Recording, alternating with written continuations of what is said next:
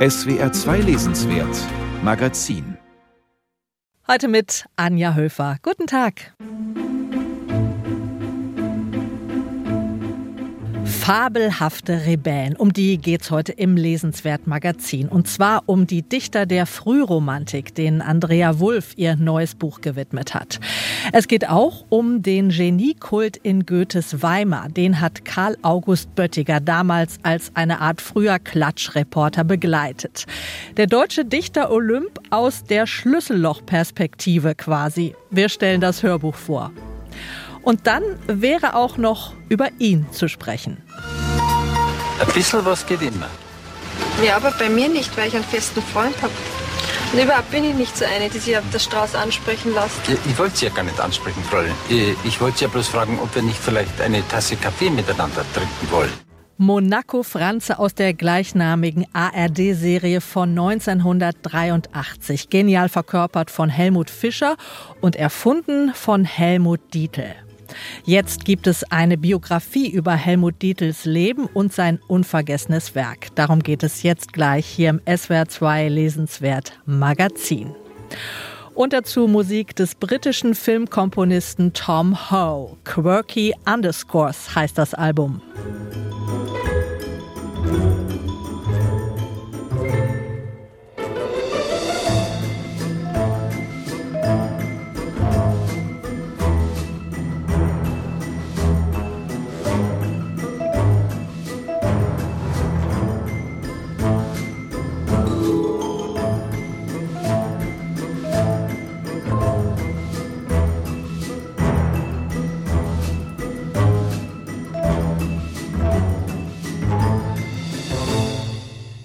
Es war eine der witzigsten und erfolgreichsten Fernsehserien der 80er Jahre, Monaco Franze.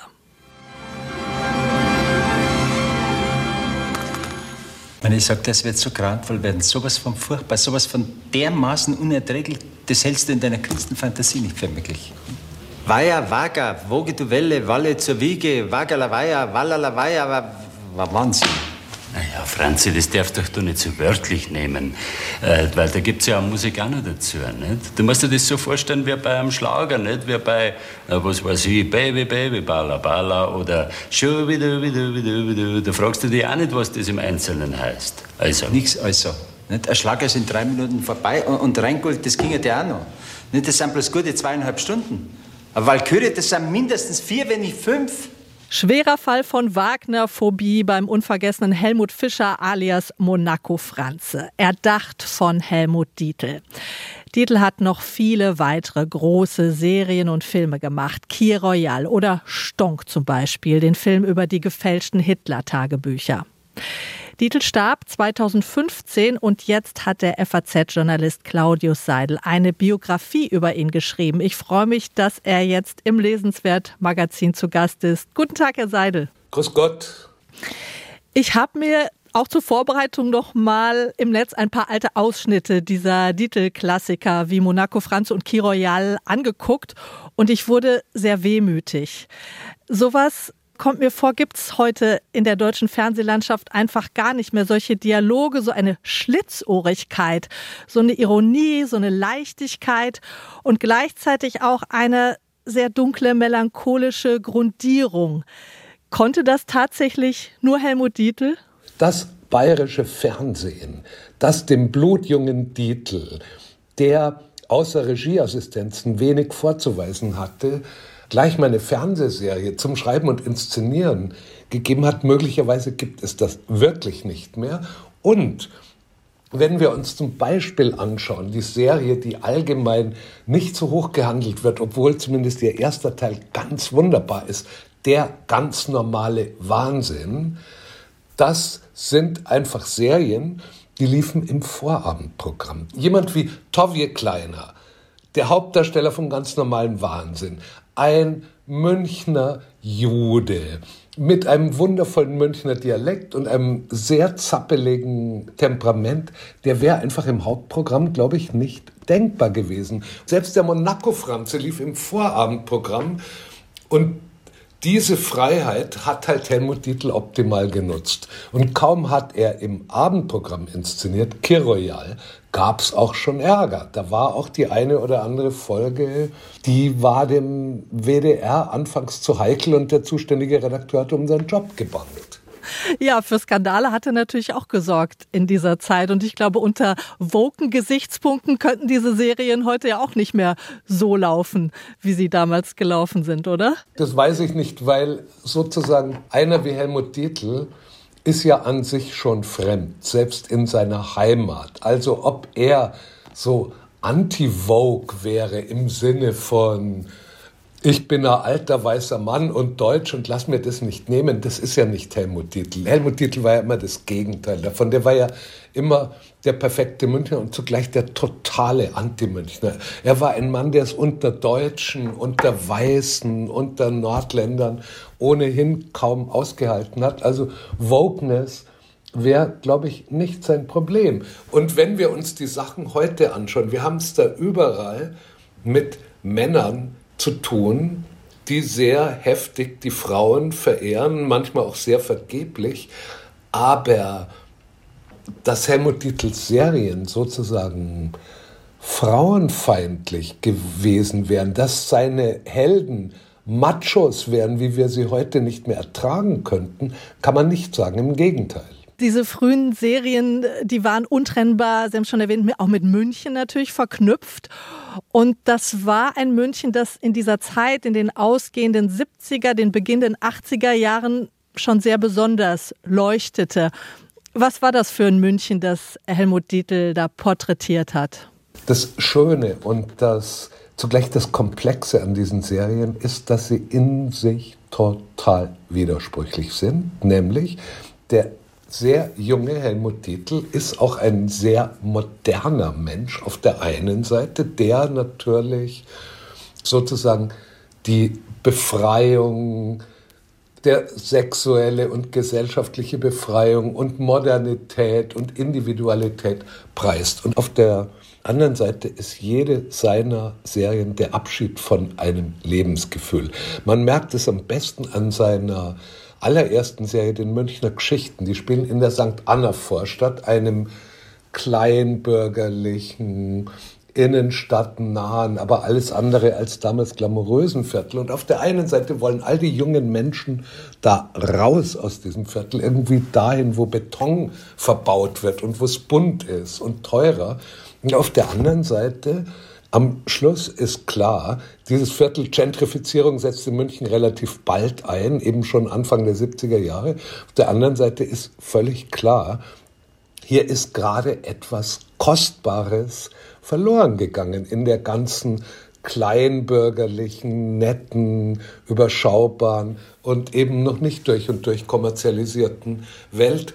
Und dieser Widerspruch ist aber genau das, was diese Serien eben so toll macht so komplex macht. Was sind denn Dietels eigene Wurzeln in diesem München? Aus welchem Milieu kommt er?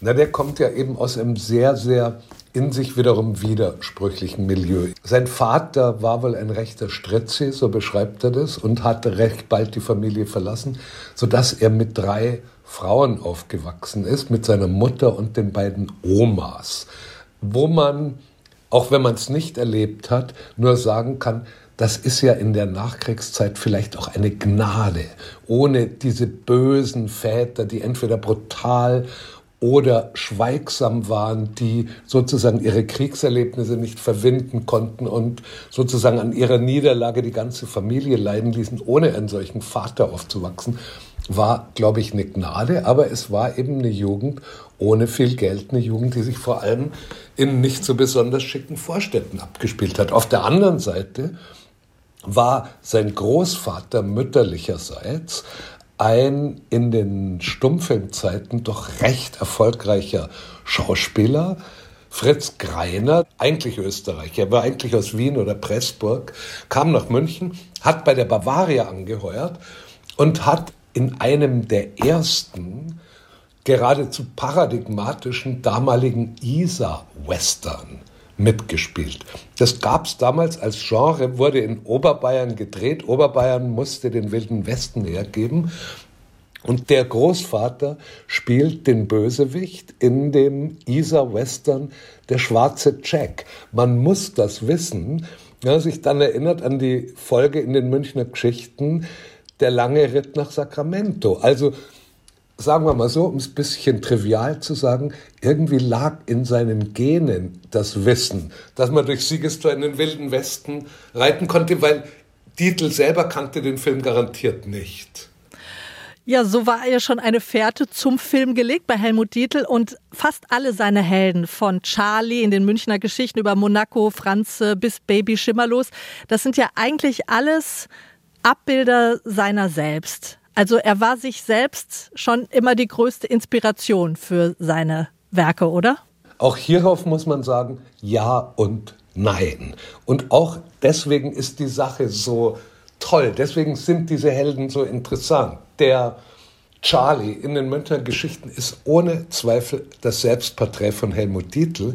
Er ist aber auch ohne Zweifel das Selbstporträt von Günther Maria Halmer, der die Rolle gespielt hat und der selber zurückblicken konnte auf eine Jugend, in der er als Bluffer, Hochstapler, Angeber ziemlich heftig auch gescheitert ist. Und so ähnlich ist das mit all den anderen Figuren. Und gerade dieser Umstand, dass es nicht so leicht zu sagen ist, dass es nicht einfach nur Selbstporträts sind, macht diese Rollen halt interessant und in sich auch immer ein bisschen widersprüchlich, was ja zu ihrem Reiz gehört. Und Dietl hatte auch häufig zumindest einen genialen Co-Autor, nämlich Patrick Süßkind, Autor des Weltbestsellers Das Parfum. Wie sah die Zusammenarbeit der beiden aus? Wenn man sich die Arbeit der beiden anschaut, muss man einfach sagen, das ist ein literarischer Glücksfall. Und zwar wirklich, ich meine, literarisch. Fernsehserien leben vom Buch und von den Schauspielern viel mehr als von der Regie. Und diese Art und Weise, wie sie beide hineinhören können in diese Welt, in der Leute reden, wie sie trotzdem dieses Gerede so stilisieren können, dass es eben nicht mehr Geplapper ist, sondern dass es ziemlich genau ist, ohne aber prätentiös zu werden. Also wie die Stilisierungen nur dazu dienen, sozusagen die inneren Qualitäten der Alltagssprache noch deutlicher sichtbar zu machen, ohne irgendwie der Sache einen literarischen Stempel aufzudrücken. Das empfinde ich jedenfalls als einzigartig. Und deswegen haben die auch so lange gebraucht. Und so, die haben ja an jedem Drehbuch ewig gesessen. Und es ist bezeichnend, dass die Idee für den Monaco-Franze zum Beispiel den beiden in Los Angeles kam, wo sie sich nach Leberkäse und München gesehnt haben. Es ist weiterhin bezeichnend, dass sie in irgendwelchen Dienstmädchenzimmern in Paris die Drehbücher dann geschrieben haben. Deswegen ist das nicht provinziell. Sie haben sich ihr München erfunden. Sie waren nicht mittendrin und sind im Sumpf Münchens versunken, sondern sie mussten von Paris aus auf München gucken, damit es eben das erfundene München wird. Letzte Frage. Was ist Ihre Lieblingsfigur aus diesem Dietl-Kosmos? Wer liegt Ihnen besonders am Herzen? Also da muss ich einfach in biografischer Ehrlichkeit sagen, es sind zwei Figuren und zwar ist es eben der Maximilian Glanz im ganz normalen Wahnsinn und sein Sidekick Lino. Es liegt einfach daran, als diese Serie ins Fernsehen kam, war ich so 18, 19 und wollte von den beiden wissen, wie man lebt. Hab deswegen keine einzige Folge versäumt und wollte beides. Ich wollte komischerweise, ich wollte so zappelig, nervös und intellektuell sein wie der Maximilian und so lässig und elegant und münchnerisch wie der Lino, den ja auch Helmut Fischer spielt. Und da sehen Sie ein weiterer Widerspruch, der allein nur beim Zuschauen entsteht. Und das ist eben das Tolle an dem Werk von Helmut Titel, würde ich sagen. Herzlichen Dank, Claudius Seidel. Der Mann im weißen Anzug heißt seine sehr lesenswerte Biografie über den Regisseur Helmut Dietl, erschienen bei Kiepenheuer und Witsch. Und hier ist die Titelmusik von Key Royal.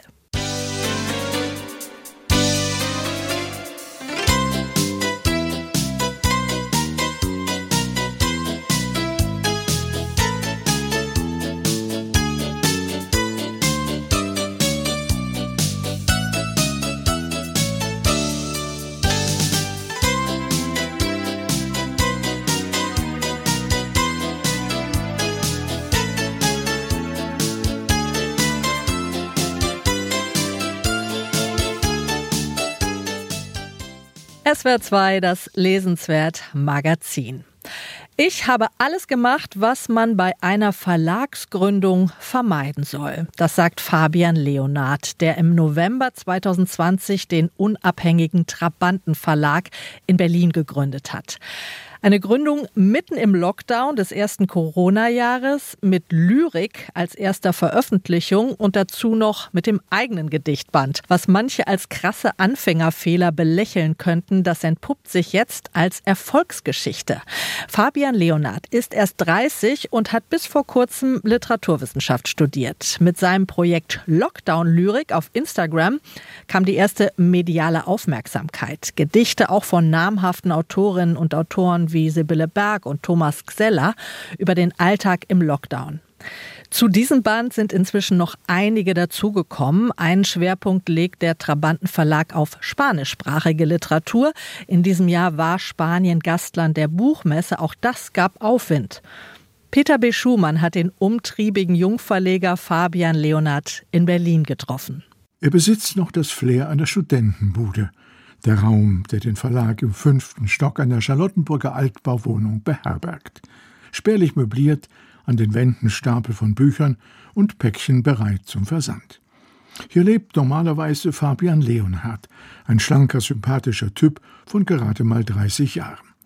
Doch das wird sich bald ändern. Der Umzug an den repräsentativen Savigny-Platz ist für das Frühjahr geplant. Denn der Trabantenverlag ist eine Erfolgsgeschichte, wie Verleger Fabian Leonhardt erzählt. Wir haben angefangen als Studenten selber Gedichte zu schreiben, haben Gedichte gesammelt, haben dann die ersten kleinen Gedichthefte gedruckt. Das waren ganz kleine Auflagen, 500 Stück am Anfang. Und die haben sich aber so gut verkauft, dass das erste Mal, ich sag mal so, ein bisschen Geld auf dem Studentenkonto war. Und dann stand ich halt vor der Entscheidung, irgendwie verreisen von dem Geld oder ernsthaft versuchen, einen Verlag aufzubauen. Es war ja quasi mitten im Lockdown die Gründung. Dann haben wir diese Anthologie gemacht, Lockdown-Lyrik, in dem wir Gedichte gesammelt haben von ganz, ganz vielen Menschen aus dem Lockdown. Das hat auch gut funktioniert. Und dann kam halt ein zum anderen. Wenn Fabian Leonhardt im Pluralis Majestatis spricht, umschreibt er bescheiden seine singuläre Funktion. Der Trabantenverlag ist bis jetzt ein Ein-Mann-Unternehmen mit einer Zweigstelle in Barcelona, dem Europäischen Schaltzentrum für spanischsprachige Literatur, einem der thematischen Schwerpunkte des Programms. Dort ist ein Freund zu Hause, Oriol Viader, ein Literaturagent, mit dessen Hilfe in diesem Jahr der erste große Erfolg gelang. Singe ich, tanzen die Berge, ein einzigartiger Roman von der spanischen Autorin Irene Sola. Pero es una novela que, dieser Roman stellt grundsätzliche Fragen nach dem Leben außerhalb der Städte, nach dem Umgang des Menschen mit der Natur und dem Menschen, der alles beherrschen will, Fragen der Gewalt, von Leben und Tod. Ich beschäftige mich aber auch mit dem Problem der Sprache, denn alle Personen im Roman charakterisiere ich besonders durch ihre unterschiedliche Ausdrucksweise. Und ich experimentiere gern mit dem Perspektivwechsel. Wer spricht da eigentlich? Außerdem erzähle ich unbekannte, verlorene, verdrängte Geschichten. Dieses Buch ist ein Bestseller, in mehr als 20 Sprachen übersetzt. Ihn zu erwerben war für den kleinen international noch namenlosen Verlag ein immenses Risiko. Ich habe halt wirklich auch ein bisschen tiefer in die Tasche gegriffen am Ende, weil ich gesagt habe, wir geben uns das gesamte Geld, was wir verdient haben, bis auf den letzten Cent raus und kaufen diese Rechte weil ich an diesen Text halt so geglaubt habe, weil er mich so fasziniert hat. Und es war natürlich schon auch ein bisschen Glück, glaube ich. Also da waren natürlich viele Verlage dran, die dieses Buch haben wollten, viele große deutsche Verlage. Am Ende des Tages kann ich nicht sagen, warum wir es bekommen haben. Fabian Leonhardt hat alles auf eine Karte gesetzt. 5000 Exemplare aufgelegt, sie im Sog des Spanienrummels der Buchmesse restlos verkauft und soeben eine zweite Auflage drucken lassen. Im nächsten Jahr wird der iberoamerikanische Schwerpunkt um Autorinnen aus Argentinien und Chile vergrößert und um einen weiteren Roman von Irene Sola, Die Dämme, ihr literarisches Debüt. Noch ist das Programm leicht überschaubar. Die Bücher sind jedoch nicht zu übersehen und sorgfältig ausgestattet mit farbigen Rücken, Hardcover-Umschlag und Lesebändchen. Die Cover mache ich ja mehr oder weniger selber. Das ist sozusagen Chefsache. Das ist ja das, was die Leute im Buchladen als erstes sehen. Und deswegen ist Design natürlich enorm wichtig. Ich finde es total unklug, jedes Buch neu zu machen. Man braucht irgendwie einen Wiedererkennungswert. Und die Entscheidung, keinen Schutzumschlag zu nehmen, war von mir auch von vornherein klar, weil ich diese Schutzumschläge einfach, mich nerven die persönlich. Die, die gehen bei mir kaputt. Ich zerknicke die. Ich mag das, wenn das einfach glatt und rein ist. Nicht mehr als ein Dutzend Titel sind besetzt lieferbar. Natürlich werden die lyrischen Anfänge fortgesetzt, um Antikriegslyrik und einen Band mit Gedichten von Irene Solar. Zwei Themen beschäftigen Fabian Leonhard besonders. Klimakrisen, neun Perspektiven heißt ein Band mit Essays und enterbt uns doch endlich ein weiteres Buch. Wir sind ein junger Verlag, wir haben viele junge Autorinnen und wir müssen natürlich die Themen anpacken, die irgendwie wichtig sind. Die kann ja nur unsere Generation beantworten. Jetzt gerade ist ein Buch rausgekommen zum Thema Erben, weil Erben ja auch so ein ganz zentrales Thema ist, wenn es um soziale Ungerechtigkeit geht. Und diese Themen müssen halt, müssen von einem jungen Verlag kommen, müssen von Autoren kommen, die vielleicht 30 sind, die 35 sind, weil wir müssen am Ende ja die Probleme lösen in 10, 20, 30 Jahren. Janik Hahn, ein junger Publizist und Vorsitzender der SPD Berlin-Mitte, hatte vor ein paar Jahren eine Erbschaft gemacht, danach festgestellt, dass dies eigentlich sehr ungerecht ist und nach den Ursachen geforscht. Enterbt uns doch endlich, heißt sein literarisches Ergebnis. Es gibt kein Land, wo so viel vererbt wird wie in Deutschland. Erben ist, ist der Faktor, der halt arm und reich immer weiter auseinander trennt, weil die einen erben immer mehr und ein großer Teil erbt einfach überhaupt nichts. Dieses Thema werde ich auch im Verlag in den nächsten Jahren noch weiter stärken. Der Trabantenverlag ein mutiges und engagiertes Wagnis auf dem deutschen Buchmarkt. Ja, da wünschen wir doch weiterhin viel Erfolg. Peter B. Schumann war das mit einem Besuch beim Trabantenverlag.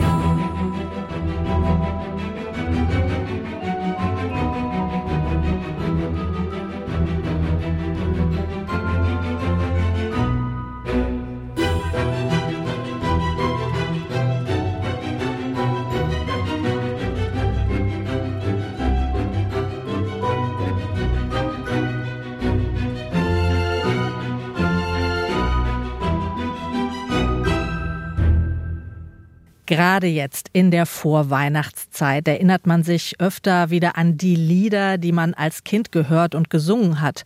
Morgen, Kinder, wird's was geben oder Schneeflöckchen, Weißröckchen und viele mehr. Der Autor Christoph Ransmayr sagt es sehr poetisch so. In den ersten jener abenteuerlichen, von Rätseln erfüllten Jahre, die manchmal schwärmerisch Kindheit genannt werden, habe ich Erzählungen vor allem als Gesänge gehört. Die ersten Geschichten im Leben von Christoph Ransmayr waren die Gesänge der Mutter und einer Magd.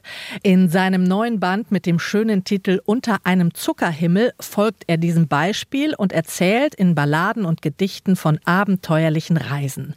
Ins Hochgebirge, ins Blau des Himmels, an den Meereshorizont und auch durch die Zeit. Begleitet werden die Texte von Aquarellen des Malers Anselm Kiefer. Ein echter Prachtband, den jetzt SWR-Literaturchef Frank Hertwig vorstellt. Am Anfang also der Gesang. Christoph Ransmayr eröffnet sein Gedicht- und Balladenband unter einem Zuckerhimmel mit einem biografischen Bekenntnis. Ein Chor der Frauen habe ihm die Dichtung nahegebracht. Mutter und Magd singend beim Reinigen des Bodens.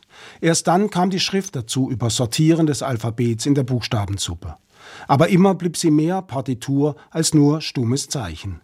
Wer die Romane von Christoph Ransmayr kennt, vom frühen Die Schrecken des Eis und der Finsternis über den Erfolgsroman Die letzte Welt, das düstere Morbus Kitahara, dem leichtfüßigen Cox bis zum apokalyptischen Fallmeister weiß, dass Ransmayrs Prosa klingt, manchmal zart, aber auch manchmal lärmend, als würde der Sturmwind hindurchblasen.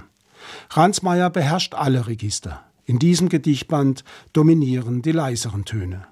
Der aufwendig gestaltete Brachband versammelt 13 Texte, manche eine Seite lang, manche bis zu acht und alle in freien Rhythmen geschrieben. Der Freund Anselm Kiefer hat sich von ihnen zu über 65 Aquarellen inspirieren lassen, die den Texten beigegeben sind. Aber eben nicht nur. Die Verse selbst sind, ganz typisch Kiefer, Teil der Aquarelle. In der wunderbar gestalteten Ausgabe erkennt man noch das Skizzenbuch des Malers, der, Christoph Ransmayr, durchgehend eindeutscht zu Ransmayr mit EYER. Es betont das Vorläufige, Erprobende, das auch Ransmayr selbst in seinem Vorwort für sich in Anspruch nimmt. Er wolle nicht den Versuch machen, es großen Dichtern nachzutun oder gar zu ihnen aufzuschließen, sondern in dankbarer Erinnerung daran, dass die ersten und mit ihnen einige der eindrucksvollsten Geschichten meines Lebens Lieder waren. Gesänge, an die ich mich erinnern werde, bis mein Gedächtnis erlischt.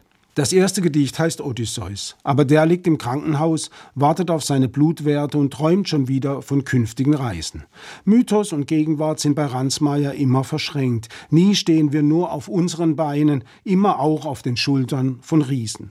Aber dieser Odysseus scheint älter geworden, gefährdet, die künftigen Ziele vielleicht nur die letzten unrealisierbaren Träume.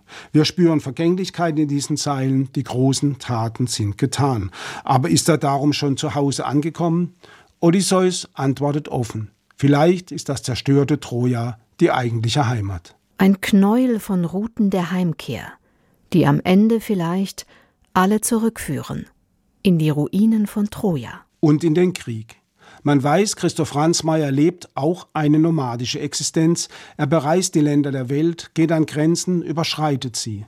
Das wunderbare Reisebuch Atlas eines ängstlichen Mannes hat davon Zeugnis abgelegt.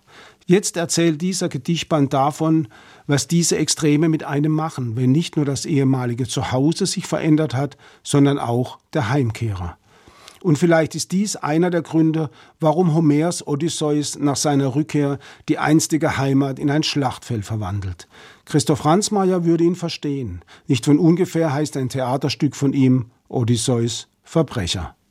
Für Christoph Ransmayr ist die griechische Mythologie immer lebendig geblieben, die Götter jedoch längst, wie es im Gedicht Ruhestätte unauffindbar heißt, trauernde Götter die ihren lange unentschiedenen Kampf gegen die Idole der Christenheit am Ende doch verloren. Sie haben sich zurückgezogen, die Götter. Und so ist es die unbeseelte, die nackte Natur selbst, die Ransmayers Schreiben prägt. Und nicht irgendeine Idylle, sondern die menschenfeindliche, dort, wo wir auf Dauer nicht überleben können. Nachrichten aus der Höhe heißt ein Gedicht und folgt einem Auf- und Abstieg im Gebirge. Es könnte auch Nachrichten aus der Hölle heißen. Weil dort oben ganz oben Höhe und Tiefe eins und ununterscheidbar werden. Die vier Elemente Feuer, Erde, Wasser, Luft sind das wahre Spielmaterial für Ransmayers Gedichte. Himmel und Erde sind, bis auf wenige Ausnahmen, menschenleer.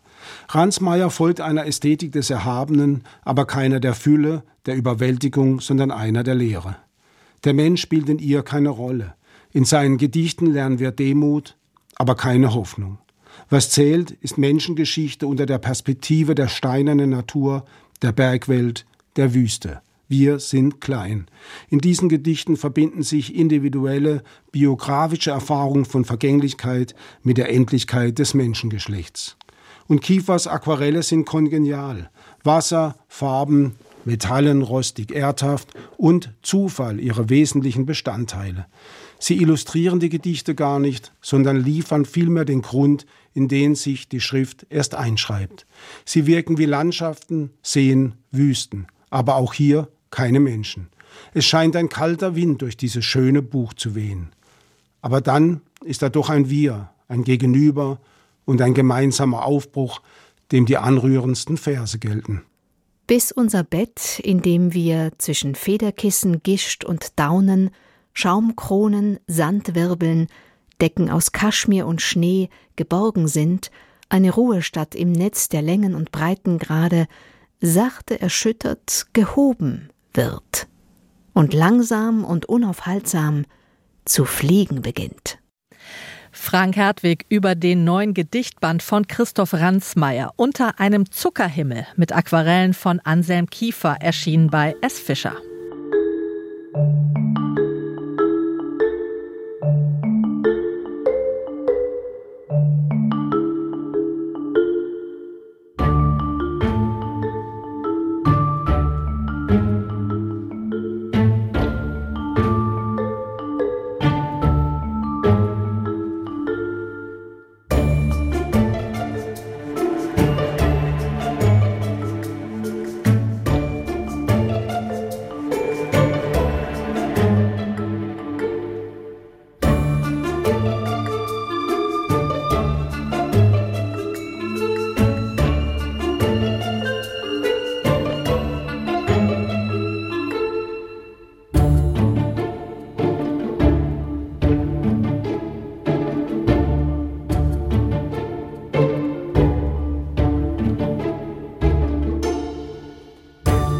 Es war wohl der turbulenteste Freundeskreis der deutschen Geistesgeschichte. Ende der 1790er Jahre versammelte sich in der kleinen Universitätsstadt Jena, nicht weit von Weimar, eine Gruppe von Denkerinnen und Denkern, die von nun an das Ich in den Mittelpunkt ihres Denkens, Schreibens und Lebens stellten. Das sorgte für geniale Ideen, aber auch für reichlich Verwicklungen, heftige Auseinandersetzungen, aufsehenerregende Skandale und leidenschaftliche Liebesaffären. Zu dem Kreis der neuen radikalen Ich-Denker gehörten die Dichter Goethe, Schiller und Novalis, die Philosophen Fichte, Schelling und Hegel, die genialen Schlegelbrüder, der junge Wissenschaftler Alexander von Humboldt und ihre Muse, die mutige und freigeistige Caroline Schlegel. Diesen fabelhaften Rebellen, so der Titel, hat die Journalistin und Autorin Andrea Wulff ihr neues Buch gewidmet. Ulrich Rüdenauer hat es gelesen. Goethe war der Fixstern, um den die Kritiker, Übersetzer und Autoren Friedrich und August Wilhelm Schlegel planetengleich kreisten. Fichte revolutionierte das Denken, Novalis die Poesie. Das junge Genie Schelling überwand die Trennung von Individuum und Natur, Alexander von Humboldt wusste ohnehin alles über Fauna und Flora und die Beschaffenheit der Welt. Sein Bruder Wilhelm drang in die Geheimnisse der Sprache ein wie kein zweiter vor ihm. Hegel war ein Spätzünder, aber als sein erstes großes Werk erschien, machte es Furore. Schiller, so kränklich er auch war, konnte die jüngeren Dichter begeistern und nach Jena locken, er war aber nicht nur anfällig für Krankheiten, sondern auch leicht gekränkt und bald lösten sich die Bande, seine ehemaligen Bewunderer wurden zu gehässigen Gegnern. Dorothea Veit, Tochter von Moses Mendelssohn, war intellektuell und scharfzüngig und lebte in wilder Ehe mit Friedrich Schlegel. Caroline Böhmer Schlegel-Schelling stand ihr an Klugheit in nichts nach. Ihre Sympathien für die französische Revolution brachten sie ins Gefängnis. Sie schrieb und übersetzte mit ihrem zweiten Gatten August Wilhelm Schlegel die Shakespeare'schen Dramen und pflegte über Jahre hinweg eine von ihrem Mann geduldete, leidenschaftliche Affäre mit Schelling. War Jena die Stadt, in der sich um das Jahr 1800 eine Eruption ereignete, so war Carolines Haus das Laboratorium, in dem die verschiedenen Bestandteile für diese epochenprägende Geistesexplosion zusammengemischt wurden. Ihr Salon wurde zum Mittelpunkt des Jenaer Kreises, der Keimzelle der Romantik, Brutstätte einer neuen Auffassung des Ich und der Literatur. Sie befreiten den Geist des Menschen aus dem Korsett der Doktrinen, Regeln und Erwartungen. Sie wurden als Frühromantiker bekannt. Tatsächlich waren sie die ersten, die den Begriff romantisch in ihren Schriften verwendeten und die Romantik als internationale Bewegung einläuteten, indem sie ihr nicht nur einen Namen und ein Ziel gaben, sondern auch einen intellektuellen Rahmen. Die deutsch-britische Autorin Andrea Wulff, die mit ihrer Biografie über Alexander von Humboldt einen Weltbestseller gelandet hat, wendet sich nun also der Frühromantik zu einer kurzen Phase um die Wende zum 19. Jahrhundert, als die Romantik noch unschuldig und frei von chauvinistischen Tönen war. Nicht, dass sie hier Neuland betreten würde. Tausende wissenschaftlicher Publikationen füllen die Regale germanistischer Bibliotheken. Rüdiger Safranski versuchte sich vor einigen Jahren an einer Gesamtschau der Romantik und am politischen Begriff des Romantischen. Und erst kürzlich reiste der Journalist Peter Neumann ins Jena des Jahres 1800 und erzählte launig von den Irrungen und Wirrungen der frühromantischen Kommune rund um die Schlegels. Andrea Wulfs Buch richtet sich weder an die Wissenschaftsgemeinde noch an die Überbleibsel des klassischen Bildungsbürgertums. Sie wählt einen durchaus unterhaltsamen, erzählerischen Ansatz, und das gelingt ihr überzeugender und fundierter als Peter Neumann mit seiner munter flockigen Darstellung.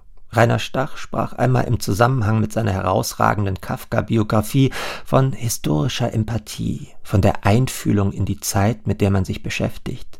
Diese methodische Beschreibung lässt sich gut auf Andrea Wulfs Arbeit übertragen. Sie zoomt von einem Panoramastandpunkt aus immer näher an ihr Figurenensemble heran, streut wie nebenbei Details über die politischen und gesellschaftlichen Hintergründe ein.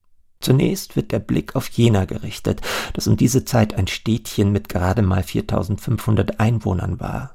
Die Universität aber hatte einen exzellenten freigeistigen Ruf. 800 Studenten wurden davon angezogen. Fichte war der Star unter den Professoren, später stahl ihm Schelling die Schau. Sie belebten den Ort ungemein. Nach und nach rückt Wulf die einzelnen Protagonisten ins Scheinwerferlicht samt familiärer Verstrickungen, bis sie schließlich alle in Jena versammelt sind, mit Cameo-Auftritten der Brüder Humboldt. Die französische Revolution trug man dabei im Herzen, Napoleon schwebte als Weltgeist vorbei. Aus etlichen Briefen, Tagebucheinträgen, zeitgenössischen Berichten schöpft Wulf ihre Kenntnisse, zeichnet den Alltag und das Zusammenleben einer Gruppe von Bilderstürmern nach, die Philosophie und Poesie grundlegend erneuern wollte. Der Begriff des Romantischen taucht hier erstmals in einem emphatischen Sinne auf, und Novalis berühmtes Diktum fasst wohl am besten zusammen, worum es den fabelhaften Rebellen ging. Indem ich dem Gemeinen einen hohen Sinn, dem Gewöhnlichen ein geheimnisvolles Ansehen, dem Bekannten die Würde des Unbekannten, dem Endlichen einen unendlichen Schein gebe, so romantisiere ich. Wolf lässt uns fast unmittelbar teilhaben an den Dynamiken unter den Genies, an den Deutungs- und Machtkämpfen auf dem Feld der Literatur, an den Intrigen und Boshaftigkeiten, die hinterrücks brieflich oder über Zeitschriften ausgetauscht wurden. Der ältere Geheimrat Goethe ist dabei allgegenwärtig, steht oft zwischen allen Stühlen und versucht zwischen den Fraktionen zu vermitteln. Wulff zeigt dabei die Grenzen auf, an die das Ideal des erstmals in den Mittelpunkt gerückten Ich unweigerlich stoßen musste. Ein vom Selbst getriebener und überzeugter Kreis aus individuellen Geistern kann nicht lange als Kollektiv funktionieren, sondern dreht früher oder später hohl. Und wo der freie Wille regiert, wächst auch der Widerstand. Selbst im relativ toleranten Sachsen-Weimar ging Herzog Karl August manches zu weit, und die libertären Auffassungen erschreckten nicht nur hartgesottene Moralapostel. Auch im Jenaer Kreis selbst gab es wenig romantisch anmutende Zwistigkeiten. Gerade Dorothea Veit und Caroline Schlegel waren sich ganz und gar nicht grün. Eifersucht, Missgunst, Schicksalsschläge taten ihr weiteres, um das Experiment scheitern zu lassen und die Frühromantiker in alle Winde zu zerstreuen. Ihre Ideen aber waren in der Welt. Und, wie Andrea Wulff in einem Epilog zumindest andeutet, sie waren weit über den deutschsprachigen Raum hinaus einflussreich. Ob es sich um in der Luft liegende Phänomene handelte oder um direkte Impulse aus Jena, ist nicht so leicht zu entscheiden. Wolf jedenfalls zieht eine Linie von der Jenaer Avantgarde zu den englischen Romantikern William Wordsworth und Samuel Taylor Coleridge, zur nächsten englischen Romantikergeneration um Lord Byron. Und auch in Russland, Spanien, Italien, Frankreich, Schweden oder Polen findet sie Spuren der Frühromantiker. Bis hin zu den amerikanischen Transzendentalisten reichte der lange Arm der philosophischen Neuerer. Die Bewunderung der Amerikaner ging so weit, dass Edgar Allan Poe Nathaniel Hawthorne sogar vorwarf, er würde Ludwig Tiegs Werk so ausgiebig kopieren, dass er in keinster Weise originell sei. Diese Sünde dürfte Poe vor allem deshalb aufgefallen sein, weil er selbst einige Seiten aus August Wilhelm Schlegels Vorlesungen über dramatische Kunst und Literatur genommen und unter seinem eigenen Namen veröffentlicht hatte. Was man von Andrea Wulffs kurzweiligem, anschaulich geschriebenem und hervorragend komponierten Buch nicht erwarten sollte, philologische Detailarbeit. Wichtige Werke werden zwar gestreift, aber nicht eingehend untersucht. Die philosophischen Theoreme werden umrissen, aber nicht in ihrer abgründigen Tiefe erläutert. Der von Friedrich Schlegel entwickelte romantische Ironiebegriff etwa findet nicht einmal Erwähnung. Aber man darf ein Buch natürlich nicht an dem messen, was es nicht sein will. Als wunderbar lesbare Einführung in eine Zeit des Umbruchs ist fabelhafte Rebellen mehr als gelungen. Das meint Ulrich Rüdenauer über fabelhafte Rebellen, die frühen Romantiker und die Erfindung des Ich aus dem Englischen übersetzt von Andreas Wirtensohn und erschien bei C. Bertelsmann.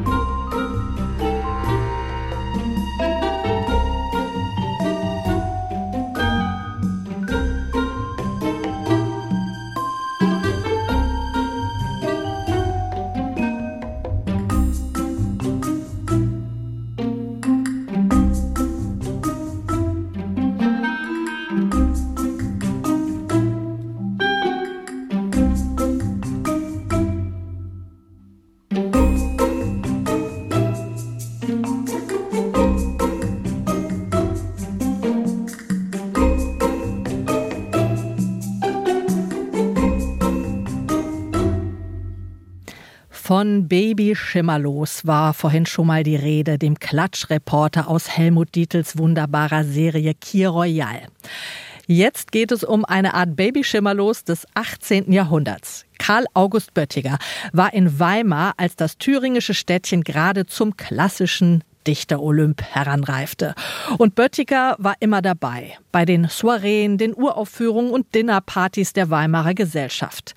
Da hielt er immer schön die Augen und Ohren offen in seiner Schrift Literarische Zustände und Zeitgenossen, Begegnungen und Gespräche im klassischen Weimar, da sammelte er herrliche Anekdoten um Goethe, Herder, Wieland und die anderen und zeichnete da ein ziemlich unklassisches, manchmal derbes und sehr privates Bild der Großdichter. Erst 1998 wurden Böttigers Aufzeichnungen zum ersten Mal unzensiert veröffentlicht. Diese Fassung hat Jürgen Hensch jetzt im Audioverlag als Hörbuch eingelesen. Als der Doktor und Ex-Advokat Goethe als Favorit des Herzogs hier eintrat, fand ihn auch die verwitwete Herzogin äußerst liebenswürdig und witzig. Seine Geniestreiche und Feuerwerke spielte er nirgends ungescheuter als bei ihr. Er hat ihr sehr mit Undank gelohnt, alle Welt musste damals im Wärterfrack gehen, in welchem sich auch der Herzog kleidete, und wer sich keinen schaffen konnte, dem ließ der Herzog einen machen. Nur Wielanden nahm der Herzog selbst aus, weil er zu alt zu diesen Mummereien wäre. Damals war noch ein Hof in Weimar. Nur Görz hielt es mit der regierenden Herzogin, sonst zog die Verwitwete alles an sich. Oft stellte sich der Herzog mit Goethen stundenlang auf dem Markt, und knallte mit ihm um die Wette mit einer abscheulich großen Parforce-Karbatsche. Goethe bat sich oft selbst bei Wielanden abends zu Gaste, denn der Herzog, mit welchem Goethe alle Mittage aß, speiste abends nur selten, außer wenn er alle seine Umgebung mit delikaten Brastwürsten traktierte, die in unendlicher Menge gemacht werden mussten. Damals war das Wort unendlich überall wiederkehrendes Stichwort. Wenn Goethe abends bei Wielands essen wollte, so schickte er seinen Bedienten, der beiläufig in allem seinen Meister nachahmte, so ging, den Kopf schüttelte, sprach und so weiter, vorher ins Haus und ließ sich eine unendliche Schüssel unendlicher Borsthoffer Äpfel, gedämpft, ausbitten. Das Genie Goethe konnte seinen Weltgeist, damaliger Modeausdruck, nicht in einer engen Ausdünstungspfütze vulgo Stadt gefangen nehmen, Bertuch musste ihm seinen Garten am Park abtreten, und dort etablierte er nun seine Geniewirtschaft. Billets wie folget kamen gewöhnlich alle Morgen an den Herzog. Da sitz ich hier noch immer in der Scheißerei, in der abscheulichen Scheißerei. Willst du lieber, so nannte Goethe gewöhnlich den Herzog, bei mir Mittagessen, so habe ich nichts vorzusetzen als ein totgeschlagenes, unter Jagd entrissenes Rebhuhn. Das übrige musst du mitbringen. Wolfgang. Eines der mutwilligsten Stücke von Goethe war während der theatralischen Epoche ein Drama, das auf dem gesellschaftlichen Theater mit fürstlichem Aufwande, es kostete mehr als tausend Taler, aufgeführt wurde, betitelt Die geflickte Braut. Was in Goethes Werken unter dem Namen Der Empfindsame abgedruckt ist, kann kaum als ein Schattenriss jener echt aristophanischen, mit acht Balletts und allen möglichen Gesängen, tragischen Auftritten, komischen Embroglios und so weiter durchwebten Farce gelten. Statt der lebenden Braut, der Demoiselle Schröder, wurde eine Puppe aufs Theater gebracht, die aber völlig so angekleidet war wie die lebende. Dieser wurde der Bauch aufgeschnitten und ihre Eingeweide untersucht, die aus Broschüren und damaligen Modebüchern bestanden. Es kamen beißende Anspielungen auf Wielands Alcest und auf die Mondscheinepidemie darinnen vor. Die Musik war von Seckendorf zu einem ganz anderen italienischen Text komponiert und wurde durch diese Anwendung gleichfalls travestiert. Der Held des Stücks war ein empfindsamer Prinz, der die Luft nicht mehr vertragen kann und allen Empfindsamkeitskram, Singvögel, Westwinde, Mondschein in Kästen in seine Zimmer bringen lässt. Alle die Personen, deren Sottisen hier parodiert wurden, waren als Zuschauer gegenwärtig. Dies vermehrte dann eben das Treffende des Witzes und die allgemeine Lust. Goethe hatte sich selbst dabei nicht geschont, und Werthers Leiden wurden dabei wacker durchgenommen. Dadurch erkaufte er sich eben das Recht, auch alle übrigen zu misshandeln. Und da der Herzog alle diese Witzexplosionen vollkommen billigte, durfte niemand Empfindlichkeit blicken lassen.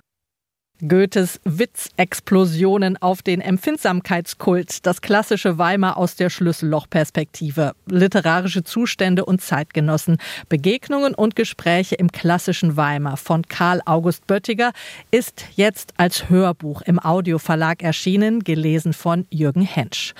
Und das ist auf jeden Fall ein Vergnügen für faule Tage unterm Weihnachtsbaum.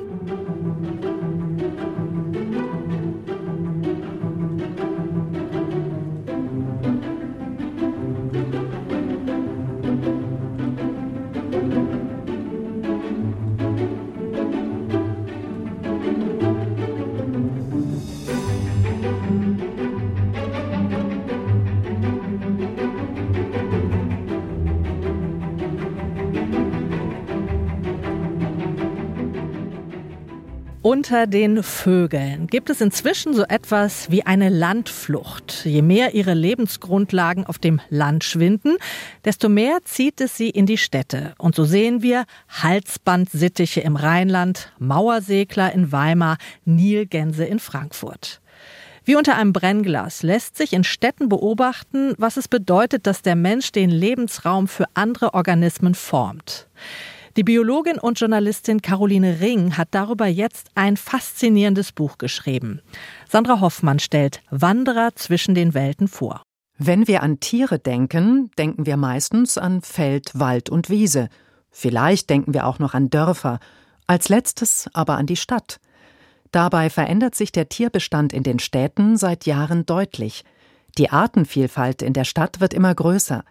Darüber hat schon der berühmte Zoologe, Evolutionsbiologe und Ökologe Josef H. Reichholf in seinen Büchern kundig geschrieben. Die Tiere ziehen dorthin, wo die Menschen sind, da gibt es Nahrung. Auch Caroline Ring ist Evolutionsbiologin. Zuletzt hat sie ein Buch darüber geschrieben, was Bäume in Städten erzählen. Ihr neuestes Werk heißt Wanderer zwischen den Welten und trägt den Untertitel Was Vögel in Städten erzählen – es hätte aber auch heißen können, wie Städte mit ihren Vögeln umgehen, denn darum geht es eigentlich. Und darum, was es bedeutet, wenn eine Stadt es gut meint mit ihren Schwänen wie Hamburg oder wie Hildesheim mit den Eulen.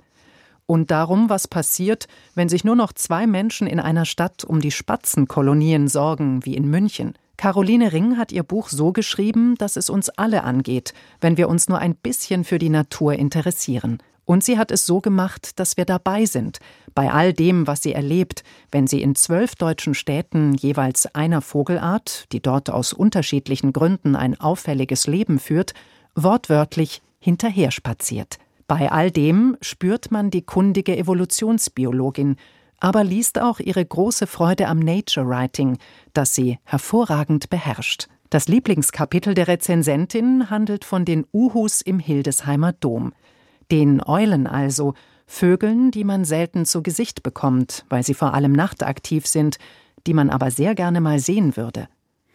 In der Antike wurden Eulen menschenköpfige Vögel genannt. Aus ihren flächigen Gesichtern schauen beide Augen gerade nach vorn. Es fällt leicht, in so ein Antlitz menschenähnliche Züge hinein zu interpretieren. Doch das Aussehen mag uns zwar vertraut erscheinen, die Anatomie hinter den Gesichtern ist es nicht. Eulen sind unheimlich gut ausgestattet für ein Leben in der Dunkelheit. Ihre Augäpfel sind nicht kugelförmig, sondern in die Länge gezogen. Im Kopf nehmen sie fast so viel Platz ein wie das Gehirn.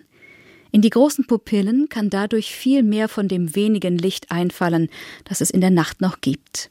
Weil ihre Augen dadurch starr sind, können Eulen ihren Blick nicht wandern lassen. Sie müssen jedes Mal den ganzen Kopf drehen. Nicht nur, dass Ring in ihrer unaufgeregten, genauen und schönen Sprache von den Vögeln erzählt, ganz beiläufig erzählt sie auch kundig über das, was die jeweilige Spezies ausmacht. Caroline Ring gelingt es, so spannend zu erzählen, dass wir dabei bleiben wollen, dass wir zu Eulenliebhaberinnen und Schwäneretterinnen werden. Ring schreibt über Vögel wie gute Romanautorinnen über ihre Protagonisten so dass man ihnen nahe kommt und am Ende unbedingt allen Nachbarn und Städteplanern sagen möchte Städte müssen sich nicht zwangsläufig zu naturfeindlichen Räumen entwickeln. Wir alle können einen Beitrag dazu leisten, dass sich Tiere und Pflanzen auch in einem dicht besiedelten urbanen Umfeld wohlfühlen. Das fängt bei Parks und Grünanlagen an, die einfach ein bisschen weniger gepflegt sein müssten, als es der menschliche Sinn für Ordnung verlangt. Das betrifft Architekten, die mit wenig Aufwand Nistkästen bei der Planung von Gebäuden berücksichtigen könnten. Aber eigentlich können alle Menschen, die in Städten leben, etwas tun. Auf Balkone, in Gärten und auf Fensterbretter gestellte insektenfreundliche Pflanzen bieten indirekt auch den Vögeln Nahrung. Dies ist deshalb eine unbedingte Leseempfehlung für alle, die städtisch wohnen, aber naturnah denken, die Freunde überzeugen wollen, dass sie ihren Balkon begrünen oder anstatt aufs Handy mal in die Luft gucken und genau hinhören mögen, was da so fliegt und chilpt. Jede Menge Schönheit. Mehr über diese Schönheit im Buch von Caroline Ring. Wanderer zwischen den Welten. Was Vögel in Städten erzählen. Erschienen im Berlin Verlag. Und das war's vom Lesenswert Magazin für heute. Die Bücher dieser Sendung, die können Sie im Netz abrufen unter swr2.de, dort und in der SWR2 App. Da können Sie unsere Literatursendung auch nochmal nachhören und als Podcast abonnieren. Die Musik kam heute von dem britischen Filmkomponisten Tom Howe. Quirky Underscores heißt das Album. Am Mikrofon war Anja Höfer. Lesen Sie wohl.